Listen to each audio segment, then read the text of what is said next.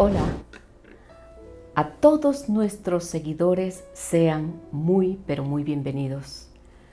Hoy desde Casa de Oración Cristiana en la ciudad de Panamá, República de Panamá, traemos nuevamente una cápsula de esperanza.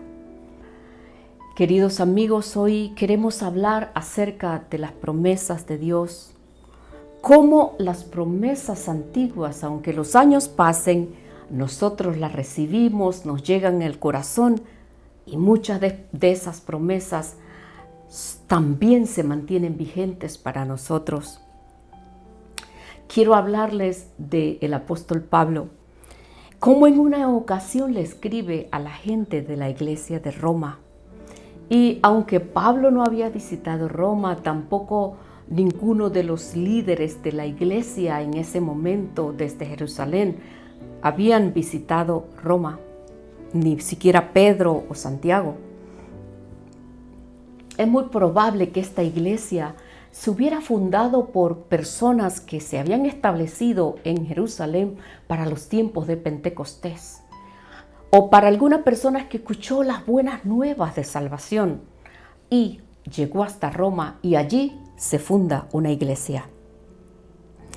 Eh, ahí tenemos en el libro de los Hechos, nos muestra un ejemplo de ellos a Priscila y Aquila. Pues estando en Corinto en su tercer viaje misionero, Pablo escribe esta carta a los romanos y él animó a los creyentes de aquella iglesia y les habló de su, de su deseo de ir en un futuro a visitarles y quiero decirles que su deseo se cumplió tres años después.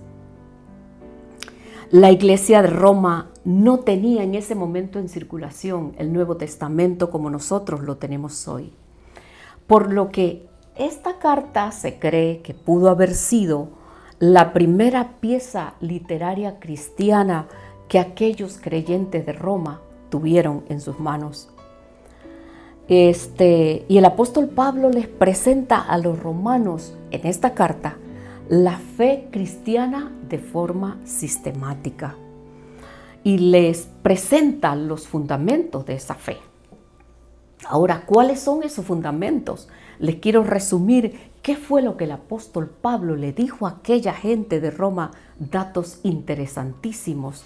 Dice que los fundamentos eran estos, que todos todas las personas son pecadoras, dice, y que Cristo murió para perdonar todos nuestros pecados, y que llegamos a ser juntos delante de Dios por medio de la fe. Y que de esta forma se da inicio a una nueva vida, a una nueva relación con Dios. Ese es el resumen de lo que Pablo, en tantas palabras extraordinarias, en una pieza literaria muy pocas veces vista, escribe a la gente de Roma. Yo le invito a que usted pueda, si no ha leído esta carta, la pueda leer. Y quiero hoy contarles un testimonio en mi vida personal, cómo a mí me han ayudado las promesas de Dios en las diferentes etapas de la vida, pero un testimonio en especial es lo que yo quiero leerles en este momento y fue precisamente con este libro de los romanos. Quiero decirles que 36 años atrás yo tuve em, un momento difícil de salud, 36 años han pasado, un momento difícil de salud. El panorama era un poquito desalentador por el diagnóstico que tenía. Había mucha tristeza porque yo me encontraba en mi segundo embarazo, era un embarazo de, sumamente de alto riesgo. Al salir de la consulta médica, un poquito trastornado, devastado, porque las cosas no se pintaban bien. Estaba en el cuarto mes y medio de embarazo.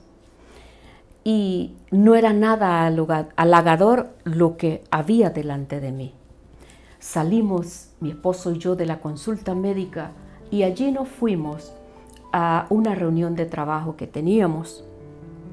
Al llegar a esa reunión todo se desarrolló normalmente y al final pedimos oración eh, con las personas que se encontraban allí con nosotros. Oraron por nosotros y cuando salimos de allí, inicia una experiencia maravillosa, una grande experiencia. Porque recuerden que había mucha incertidumbre en ese momento. Lo que había delante de mis ojos era incertidumbre. Pero comienza un proceso de fe y de esperanza. Y esta experiencia se las quiero contar porque marcó mi vida de una forma especial. Yo pude experimentar al Dios de la palabra, al Dios que nos sostiene en medio de las tormentas, al Dios que hace maravillas.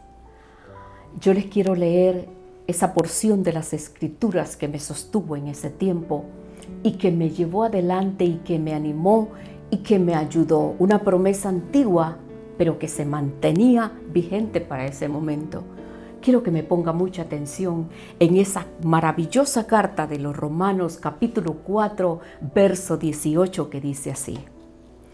Aun cuando no había motivos para tener esperanza, Abraham siguió teniendo esperanza porque había creído en que llegaría a ser padre de muchas naciones. Pues Dios le había dicho, esa es la cantidad de descendientes que tendrás. Y la fe de Abraham no se debilitó a pesar de que él reconocía que por tener 100 años de edad su cuerpo ya estaba muy anciano para tener hijos, igual que el vientre de Sara. Abraham siempre creyó a las promesas de Dios sin vacilar. De hecho, su fe se fortaleció aún más y así le dio la gloria a Dios. Abraham estaba plenamente convencido de que Dios es poderoso para cumplir todo lo que promete y debido a su fe lo consideró justo. Y el hecho de que Dios lo considerara justo no fue solo para beneficio de Abraham, sino que quedó escrito también para nuestro beneficio, dice el apóstol Pablo, porque nos asegura que Dios nos considerará justos a nosotros también si creemos en Él. Quien levantó de los muertos a Jesús nuestro Señor. Él fue entregado a la muerte por causa de nuestros pecados y resucitado para hacernos justos a los ojos de Dios. Por lo tanto, ya que fuimos hechos justos a los ojos de Dios, dice el apóstol, por medio de la fe tenemos paz para con Dios, a lo que Jesucristo nuestro Señor hizo por nosotros. Aquella promesa dada por Dios, aquella promesa que Dios le entregó a Abraham dice el apóstol Pablo que se mantiene vigente y nos beneficia a nosotros. También dice, nos alegramos al, enfrentar pruebas y dificultades porque sabemos que nos ayudan a desarrollar resistencia. Y la resistencia desarrolla firmeza de carácter y el carácter fortalece nuestra esperanza segura de salvación. Y esa esperanza no acabará en desilusión, pues sabemos con cuánta ternura nos ama Dios, porque nos ha dado el Espíritu Santo para llegar, llenar nuestro corazón con su amor. Hago esta pregunta para usted y para mí en este momento. ¿Qué influencia, qué influencia tiene la palabra de Dios en nosotros? ¿Cuánto beneficio nos trae? Es por ello que decimos que esas promesas trascienden, sí, trascienden hasta nuestros días, como he querido titular este mensaje de hoy, promesas que trascienden. En mi experiencia personal, mis queridos hermanos y mis queridos amigos, puedo decirles que yo tomé esas palabras que les acabo de leer y las leía a diario y oraba a diario con ellas y pude experimentar que la palabra, lo que la palabra de Dios dice de ella misma. Hoy yo le quiero animar a usted que ore con la palabra, que lea la palabra, que examine, que estudie y que medite la palabra. Yo se lo repito, Yo quiero hoy animarle a usted en medio de una pandemia donde hay tanta incertidumbre, donde mucha gente se siente desanimada y sin esperanza, donde mucha gente no puede dormir. Yo le animo a que usted, si usted no ha tenido esta experiencia con la palabra, usted lea la palabra, ore con la palabra, medite en ella, escudriñela como dicen las escrituras, estúdiela y medite en la palabra. Pues la palabra de Dios es ese fundamento firme necesario para poder afrontar las dificultades y retos que nos presenta la vida. Queridos amigos, la palabra, eh, perdón, la vida trae tormentas inesperadas, sí. El cuerpo se nos enferma. La vida pues nos trae este tipo de cosas. El cuerpo se deteriora porque eh, algunas personas eh, quedan sin desempleo. La traición que a veces nos sucede, pues nos traicionan y eso nos duele demasiado promesas que la gente nos hace y que no se cumplen. Eh, en fin, cosas que llegan a sucedernos a todos los seres humanos.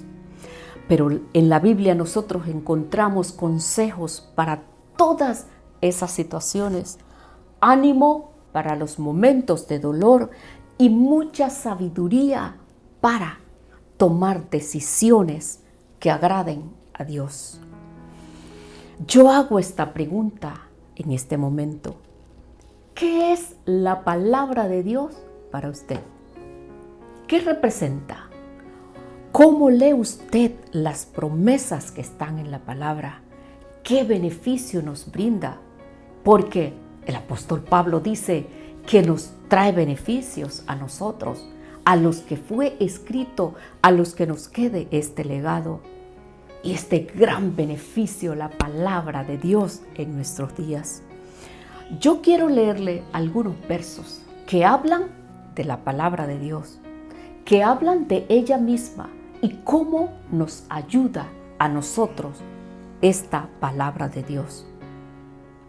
En una ocasión registra el libro de Mateo que el Señor Jesucristo mismo, allá en el capítulo 7, verso 24, dice de esta manera, todo el que escucha mi enseñanza es sabio, sí, porque quiero decirles que el punto número uno es cómo la palabra de Dios nos enseña sabiduría.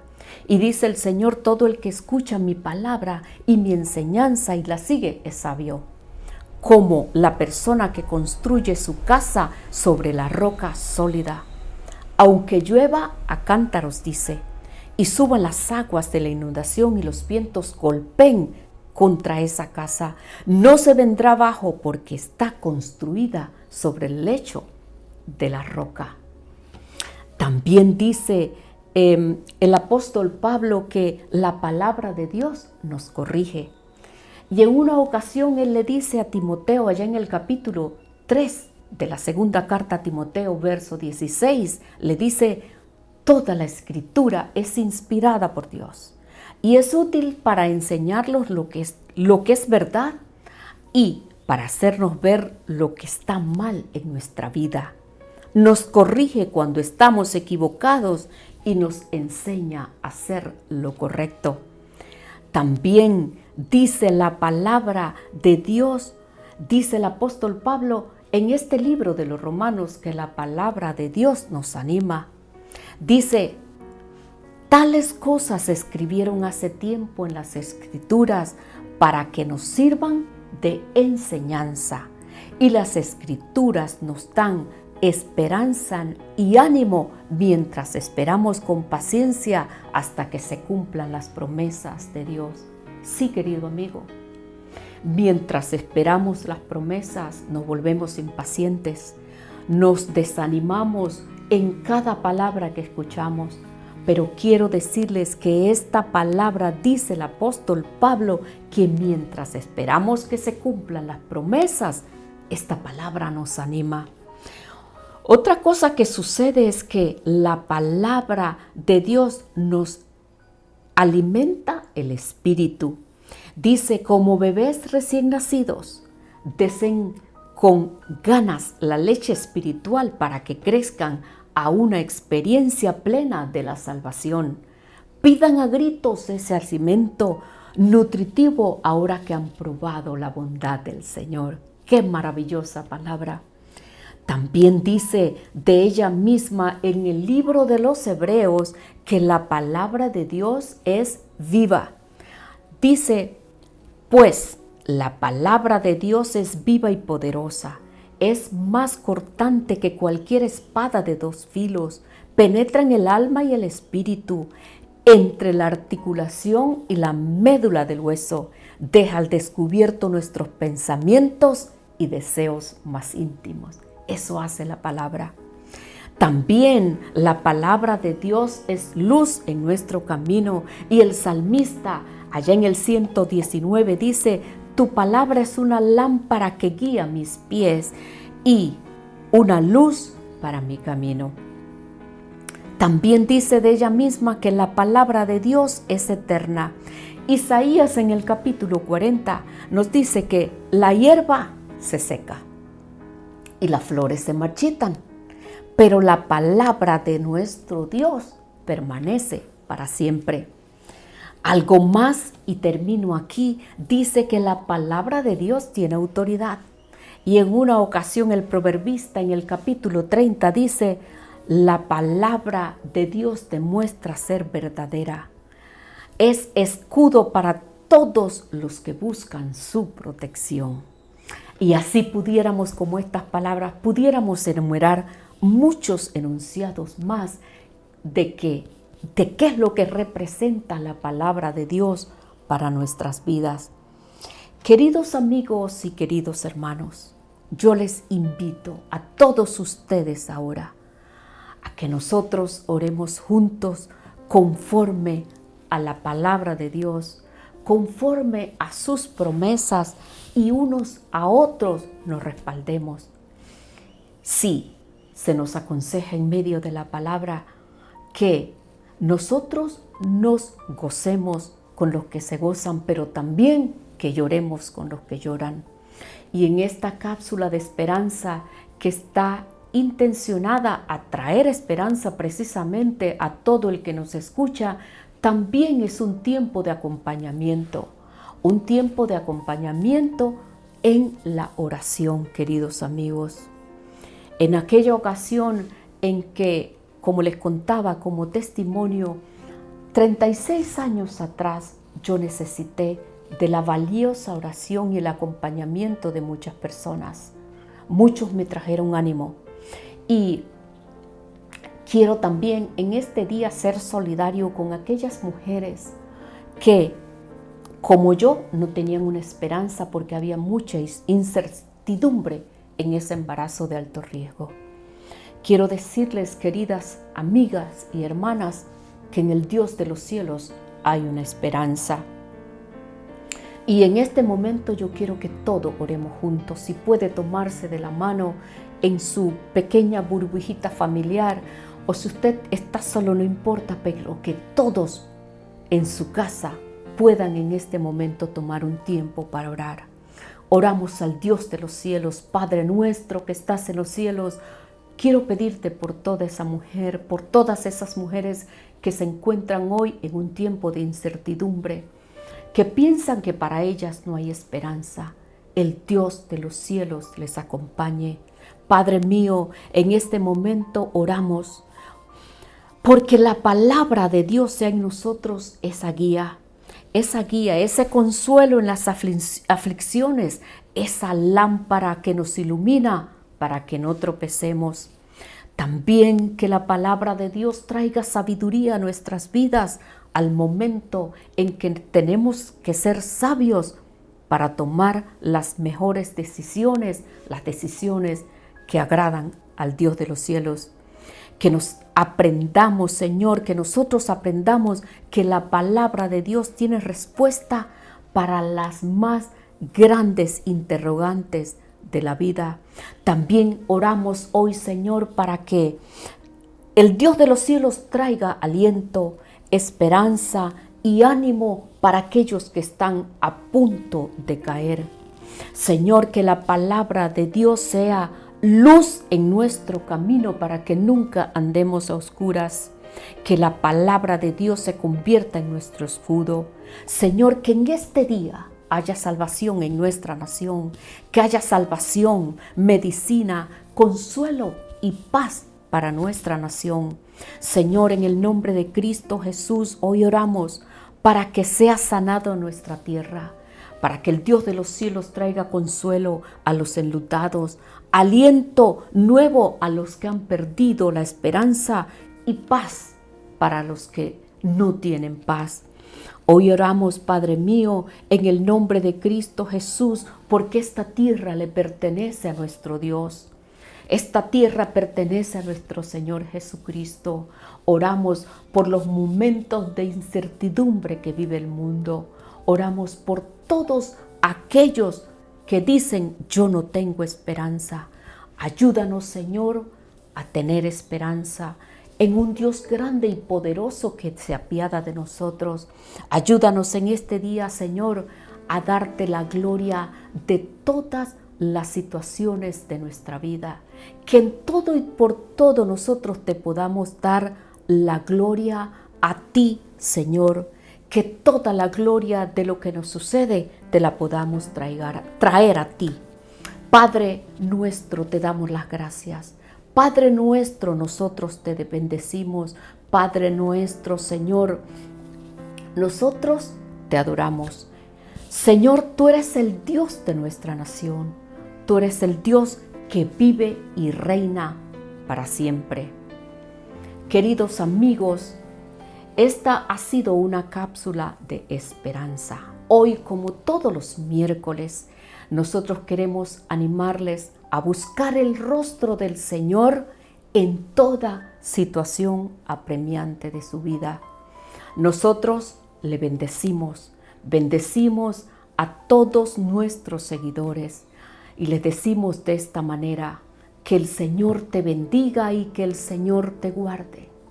Que el Señor haga resplandecer su rostro sobre cada uno de nuestros hermanos y amigos que la paz de Dios que sobrepasa todo el entendimiento del hombre pueda venir sobre sus corazones. El Dios de paz le fortalezca, el Dios de paz les bendiga. Queridos amigos, ustedes pueden seguir conectados con nosotros a través de todas las plataformas que utiliza Casa de Oración Cristiana. Queremos saber de ustedes Dios les bendiga abundantemente, son sumamente importantes para nosotros.